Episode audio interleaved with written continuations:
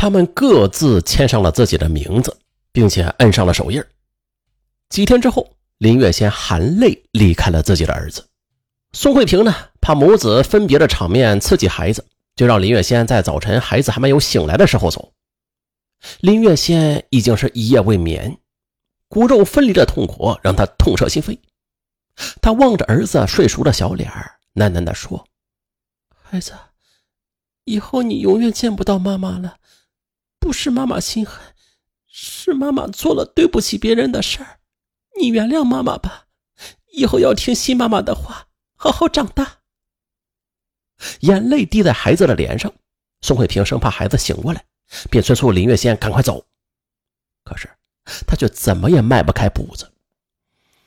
直到再也压抑不住哽咽的哭声，他才把心一横，跑出了屋子。林月仙因为思念儿子，整天是精神恍惚。有多少次啊，他偷偷的跑到余家大门口，躲在不引人注意的角落，久久的这么等待着，只为是偷看儿子一眼。再后来。为了忘却失子的痛苦，他就辗转来到北京、石家庄等地打工。三年之后，她嫁给了一个来自家乡的厨师。夫妻俩后来开了一家餐厅。由于他们苦心经营，生意是越来越好。然而，她对儿子的思念却从来就没有消减过。二零零七年五月初，她和丈夫回到老家看望父母，先到位于县城的丈夫家去看望公婆。却意外的听到丈夫的一位朋友啊，说城里发生了一件稀奇事儿，说这一个丈夫跟妻子啊，十年前妻子跟别的男人私通，有了孩子，怕被丈夫发现，于是他就导演了一场丢子事件去骗丈夫。啊，有这事儿？林月仙听了心中一动，丈夫朋友口中的那对夫妻，不会是于凯夫妇吧？于是她就开始偷偷的打听起来。并求丈夫在一个法院工作的远房亲戚也帮忙打听。很快，他们就得到消息了：于凯夫妇正在闹离婚。原来，宋慧萍和于凯结婚初期，由于于凯把全部精力都放在了企业上，经常出差在外，而不甘寂寞的宋慧萍呢，就和公司里高大英俊的司机高波成了一对地下情人。不久，宋慧萍怀孕了，可是她不知道孩子是丈夫的还是高波的。想做掉，可是却遭到了丈夫的强烈反对。这几次怀孕都遭遇到了意外流产，怎么可能做掉啊？不但不做掉啊，丈夫听说她怀孕之后，就急忙把她安排到了医院里去保胎。宋慧萍呢，也只好怀抱着侥幸，希望孩子是丈夫的骨肉，嗯，就赌一把吧。可是，孩子生下来之后，宋慧萍是越看越不对劲儿，因为她发现孩子的五官酷似高波。孩子满月之后，她就带着孩子到医院里偷偷的化验血型，孩子是 AB 型，可是她和丈夫啊却都是 O 型血，丈夫公司里的司机高波就是 AB 型，嗯，孩子无疑就是高波的了。宋慧萍就陷入了恐慌，她怕有朝一日丈夫发现这个秘密，而她的地下情人高波知道之后，就劝她和丈夫离婚吧，可是。她从心里啊是舍不得于凯的。丈夫虽然没有高波帅气，但是他几百万元的产业是高波这个打工仔没法比的。她思前想后啊，最终想出一个办法来，就是以孩子丢失为名，让高波把孩子带走，并且告诉他，等自家的企业赚了更多的钱之后，就和丈夫离婚，带着财产去找他们。不久啊，她和高波趁着保姆林月仙带孩子出去玩时。就策划了一幕孩子丢失的闹剧。起初啊，孩子丢失之后，宋慧萍就想和丈夫再生一个，可是几次怀孕都失败了。她知道自己可能无法再做母亲了，而于凯的家人也开始劝她离婚再娶。宋慧萍心里啊就不愿意离婚，她处心积虑的拼命想保住女主人的地位。在看到丈夫对保姆林月仙的孩子十分喜爱的时候，嘿，她就打起了亮亮的主意。而忠厚的于凯有了亮亮，就把对牛牛的爱转移到了这个孩子身上，从来就没有提过离婚的事儿。然而啊，并不是所有事情都会按照他的策划发展下去啊。几年之后，去了石家庄的，嗯，他的情人高波，他看到宋慧平一直不肯和自己结婚，他就娶了别的女人，很快又有了自己的第二个孩子。二零零六年的年底，高波出了车祸，生命垂危。临终时啊，他就想起了儿子牛牛，考虑到只有还给宋慧平，他才放心，就拖着朋友把宋慧萍火速叫到医院，把十岁的牛牛交还给了他。几天之后，高波去世。好嘛，宋慧萍被这个突然状况搞得是措手不及。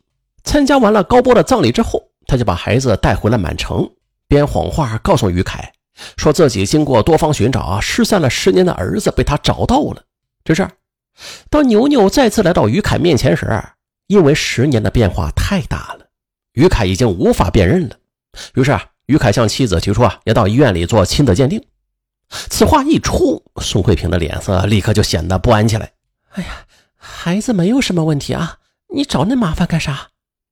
可是于凯却执意要做，因为要出差一周。他对妻子说：“等自己回来之后，再去医院里做亲子鉴定。”可是让他没想到的是啊，一周之后，他刚进家门呢，妻子宋慧萍就将一纸鉴定拿了回来。于凯一看，鉴定上面写着宋慧萍与牛牛的亲生母子几率为百分之九十九点九九。见此之后啊，于凯放心了。可是十岁的牛牛啊，却无法接受两个陌生人做自己的父母。他一直认为自己的父母是高波和他的妻子的，所以一直就沉默寡言。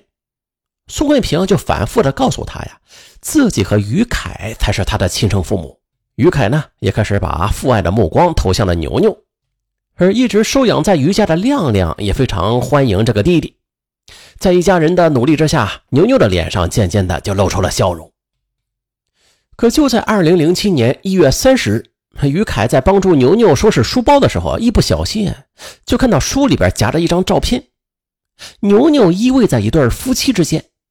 可是仔细端详啊，哎，于凯觉得这个男人很眼熟，他猛然就想起来了，十年前自己有一个司机叫高波，在牛牛丢失的同时，他也是莫名其妙的辞职了。当时他隐约的还听到有关于高波和妻子有着不正当的关系的传言，但是他不相信。可是现在，再端详着儿子牛牛的相貌，竟然酷似高波。晚上，当他和牛牛单独在一起的时候，就故意的把话题扯到照片上，问牛牛他的养父的名字。牛牛不加思索的就说出了高波的名字。于凯就想起啊，当初牛牛找回来，自己提出要做亲子鉴定时，妻子那极度不安的神色，又是趁着自己出差时，匆忙的单独和牛牛搞了一次鉴定。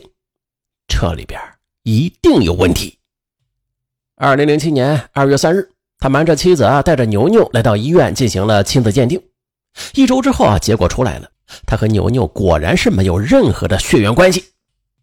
当愤怒的于凯将鉴定书摔在宋慧萍的面前时，并把高波和牛牛的合影也亮出来的时候，宋慧萍再也无力狡辩，终于把一切和盘托出。真相大白之后，于凯是怒不可遏。他惊讶于于慧萍的狡猾和处心积虑，让自己蒙在鼓里竟然十年。他不顾宋慧萍的一番眼泪和哭求，当即向她提出离婚。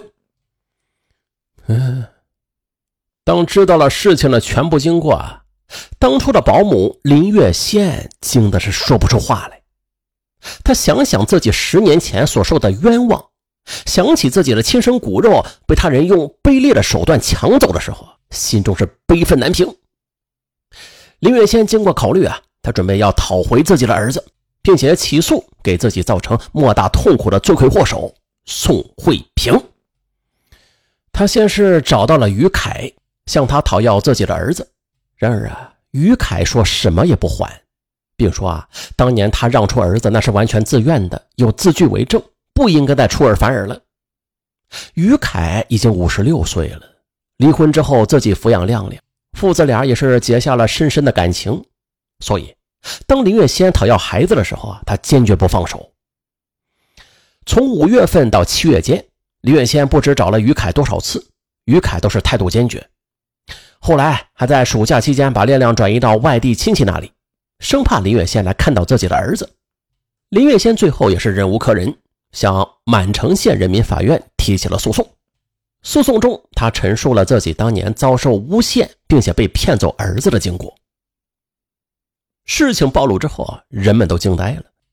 很多人都知道宋慧萍制造失子案，可是却没有想到啊，他竟然逼迫保姆出让儿子。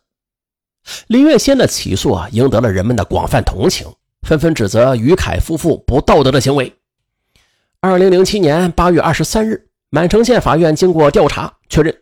当年林月仙与于家签订的转让儿子的协议啊，那是在被欺骗的基础上签的，判定协议无效，亮亮判归亲生母亲林月仙。孩子总算是回来了，但是有一件事啊，让林月仙是悲愤难平，那就是让他尝尽了苦难的宋慧萍。当年他被宋慧萍陷害，承担了丢失孩子的罪名，又在宋慧萍的威逼之下出让了自己的亲生骨肉。整整十年的精神折磨呀，让他过早的就憔悴了。不行，不能让害人者逍遥法外，他要通过法律为自己讨回公道。二零零七年九月二十日，林月仙向当地法院起诉。法庭上，他声泪俱下的陈述了自己当年被陷害、承担失职丢子的罪名，再后来又是被逼出让自己孩子的经过，以及十年来被思念和悔恨相伴的日子。最终啊，当地法院裁定宋慧萍赔偿林月仙精神损失费三十万元。好了，本期节目就到这儿，我是尚文，咱下期再见。